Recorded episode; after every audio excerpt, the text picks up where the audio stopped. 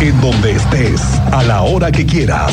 Esto es lo más importante en el podcast de Así sucede expreso del 101.1 FM Estéreo Cristal. Esta mañana el alcalde en tu calle, Luis Nava, habló de la estrategia que se tiene para reforzar la seguridad en el centro histórico. Esta es una nueva noticia que sabemos, porque después de las evaluaciones, los exámenes de control de confianza, se ha anunciado que comenzarán las rotaciones de mandos en varias zonas de la ciudad. Los mandos de la policía, ¿eh? incluyendo el del centro histórico, en el que se tiene una prioridad para atender lo que ha sucedido. Robos, asaltos y zonas donde hay cristalazos. Esta mañana el alcalde en tu calle reconoció que como parte de las estrategias, escuche usted, hay ya en análisis la posibilidad de que existan policías encubiertos en la zona del centro. Se trata de monitorear las actividades inusuales y tener una estrategia encubierta. Esta mañana Luis Nava refiere que su estrategia es disminuir sí o sí la incidencia delictiva en el centro con más seguridad y más cobertura pero el compromiso es tomar medidas desde la rotación de mandos que ya les comentó el secretario hasta este tipo de, medidas de infraestructura, de tecnología. Le vamos a invertir lo que sea necesario y les puedo decir que el centro histórico seguirá siendo un orgullo de todo nuestro municipio. La México Querétaro, el dolor de cabeza para los que tenemos que utilizarla para ir a Ciudad de México. Son al menos 10 kilómetros que permanentemente están en reparación. Ya ha habido intervención, quejas, solicitudes, oficios, juntas. Bueno, ¿qué le digo, eh? Todo para que se presione al gobierno federal y que se termine de una vez por todas las obras de la 57. La presidenta de la Cámara de Diputados en Querétaro, Graciela Juárez, informó que esta semana las autoridades de gobernación, la SCT y la Guardia Nacional ya le dieron cumplimiento a cinco acuerdos a los que se comprometieron ante los legisladores locales para garantizar la seguridad de la autopista. Al colocarse los letreros luminosos que advierten de la obra que se lleva en la carretera federal. Dice Chela Juárez que los cinco acuerdos fueron instalación de lomas informativas, la implementación del operativo radar y carrusel, un tapete logarítmico, volanteo y colocación de letreros luminosos. La siguiente semana, el próximo 25, hay una reunión para la segunda etapa que podría incluir presupuesto para rampas de frenado y anuncios de velocidad más visibles puntos. Era, era lo de la instalación de las lonas, era el operativo radar, el operativo carrusel, era lo del tapete logarítmico y era este lo del volanteo en la caseta de, de Palmillas con algunos otros eh, carteles en tiendas de conveniencia a lo largo de todo este tramo. Y, quedaba pendiente solamente lo de los anuncios luminosos que ya el día de ayer me hizo favor de mandarme, que ya están instalados en, en el kilómetro 166 al kilómetro 186. Vamos contigo, Teniente Mérida. ¿Cómo te va? Muy buenas tardes. Bienvenido. Muy buenas tardes, Miguel Ángel. Buenas tardes a nuestra audiencia. Les pongo al tanto de las novedades. Un detenido con arma de fuego en el municipio de Corregidora, la intervención del grupo de atención a víctimas de la Policía Estatal, que auxilió a una adulta mayor que se encontraba desorientada y pudo regresar a su domicilio. Y además, como bien lo señalas, en, la rotación de mandos y las estrategias que se están implementando en la colonia centro, ahí mismo fue detenido un sujeto con varias llaves limadas, estas de, que se utilizan para el robo A y B vehículos, acción ejecutada por la Policía Municipal de la capital. Te doy detalles más adelante, Miguel Ángel. Gracias, Teniente Mérida. Pendientes. La secretaria de Cultura, Marcela Herbert, está informando que se van a invertir 400 mil pesos para instalar 47 cámaras de videovigilancia. Las van a instalar en la Casa del Faldón, en el Museo de la Ciudad y en el Centro de las Artes de Querétaro, el famoso CEART. Se instalaron 12 cámaras en la Casa del Faldón y están en un proceso para la colocación de 14 en el Museo de la Ciudad y 21 en el Centro de las Artes de Querétaro. Se trata de proteger las exposiciones sobre todo y los recintos. Lo que decíamos es el traer mejores exposiciones para que cumplamos con los lineamientos y yo creo que esto es fundamental en todos nuestros recintos, ya que cada vez la violencia pues se ha incrementado eh, pues en todo el mundo. Entonces, bueno, yo creo que más que todo hay que estar previniendo para no tener ningún asunto.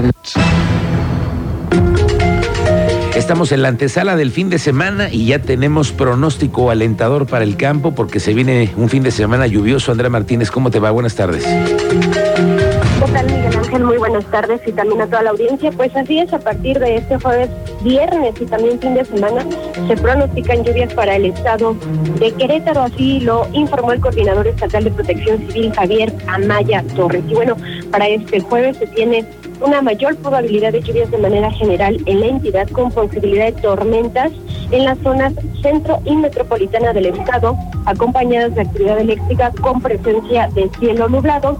Mientras que para el día de mañana viernes, bueno, pues esperan lluvias de intensidad de ligera a moderada, con viento entre los 20 a 25 kilómetros por hora. Escuchemos bueno este reporte que da al respecto el coordinador estatal de protección civil. Viene una temporada buena de lluvias. Eh, esta semana va a estar un poquito más tranquila.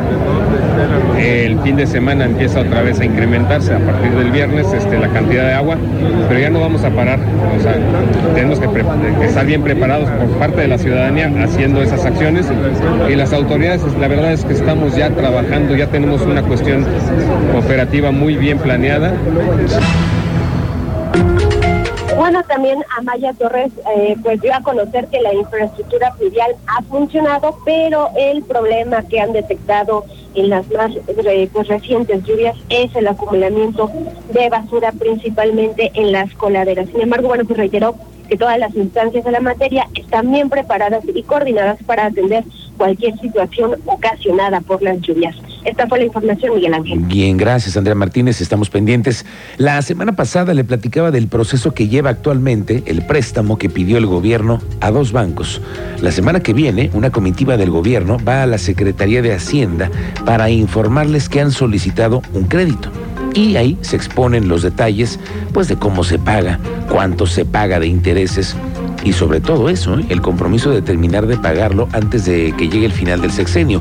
Hoy supimos más de este préstamo porque el secretario de Desarrollo Social, Agustín Dorantes, informó que como parte de una primera etapa se van a ejercer 250 millones de pesos para obras sociales. Esto será a partir de la tercera semana de septiembre que llegue la primera parte de este crédito y que le llegue al gobierno. En total se tiene estimado ejecutar más de 60 proyectos en diferentes colonias, en lo que se ha buscado además el consenso de la ciudadanía. Hasta septiembre se darán a conocer todos los detalles de esta primera, que es un total de tres etapas que se llevan a cabo en materia de obra social. Vamos muy avanzados, más de 60 proyectos en distintas colonias y les daremos a conocer la información de qué colonias estamos atendiendo de forma conforme, conforme vayamos avanzando. Vale la pena mencionar que muchos de estos, prácticamente todos, se están haciendo en conjunto con la participación ciudadana para definir las principales necesidades. Que siempre sí hay fútbol este fin de semana en el Corregidora con la reactivación de las jornadas del fútbol en México. El oficial mayor del gobierno, Mario Ramírez, confirmó que la Federación Mexicana de Fútbol ya dio el visto bueno para que este fin de semana se lleve a cabo el partido entre el Querétaro y Pachuca en el Estadio Corregidora. Esto ante, ya ve que hubo conciertos recientemente y luego se daña el pasto. Hay que recordar que ya en una ocasión el equipo del América decidió no jugar por las condiciones de la cancha. Por lo pronto continúan los conciertos en en el estadio de la corregidora, que viene Alejandro Fernández, también viene Luis Miguel a la corregidora, ¿no? Entonces tienen que cuidar muy bien el césped todos los organizadores, porque si no, no va a haber fútbol. Eh, personal de la Federación Mexicana de Fútbol hicieron toda las, la serie de pruebas que, que acostumbran a hacer para determinar el estado de la cancha y salimos positivos, entonces quiere decir que ya el, este fin de semana contra Pachuca es el, el encuentro. Oiga, está de visita, como se lo platicaba ayer, el exsecretario de Gobernación, Adán Augusto López, que también está en ese momento en el dime y direte sobre los que si son punteros o no de la contienda al final de la 4T. Cuéntanos, Diego Hernández, ¿cómo te va? Buenas tardes. ¿Qué tal? Buenas tardes, Miguel Ángel. Así es, hoy se encuentra Ana Augusto López Hernández, exsecretario de Gobernación, aquí en el estado de Querétaro. Hoy a las 11 de la mañana estuvo en el municipio del Marqués, en la zona de La Cañada, y ahorita se encuentra en el municipio de Corregidora, en la zona del pueblito.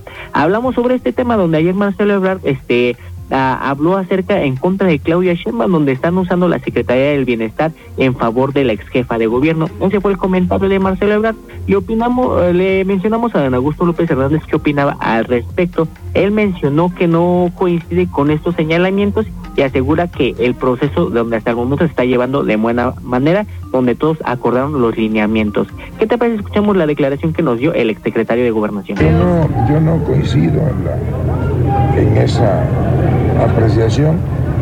Yo creo que la contienda se desarrolla interna, la contienda interna se desarrolla en términos de lo, de lo que la convocatoria nos señala y que todos los seis somos políticos profesionales de larga trayectoria.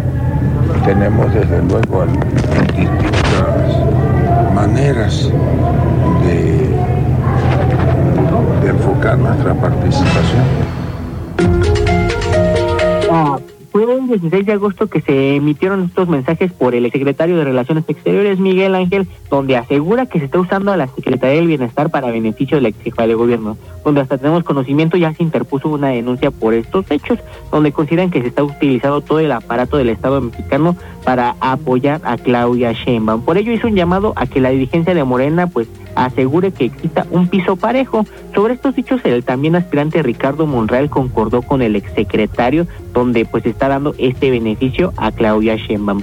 No obstante, don Augusto López Hernández destacó que el proceso está llevando de buena manera y todos los aspirantes deben de acatar las reglas, donde se suponía que ninguno de los aspirantes tenía que realizar señalamientos a sus homólogos, mientras que Marcelo Ebrard ya está realizando este tipo de cuestiones, donde asegura que la competencia es entre dos personas, donde es él contra Claudia Sheinbaum. De igual manera, confía que haya una elección de encuestadoras justa por parte de la dirigencia de Morena, ya que es el siguiente paso. Hoy la dirigencia de Morena escogerá las encuestadoras, que serán alrededor de cinco, que realizarán este proceso en próximo septiembre y se escogerá al coordinador de los trabajos en defensa de la cuarta transformación. Ana Augusto López Hernández estará en Querétaro durante este día realizando diversas actividades. Sin embargo, nos mencionó que hoy no se reunirá con Gerardo Fernández Noroña, que también se encuentra en la entidad. Sin embargo, tiene diversas actividades que no quiso concretar. Es el reporte que tenemos, Miguel Ángel. Gracias, Diego. Por lo pronto tenemos a dos figuras de la 4T en Querétaro.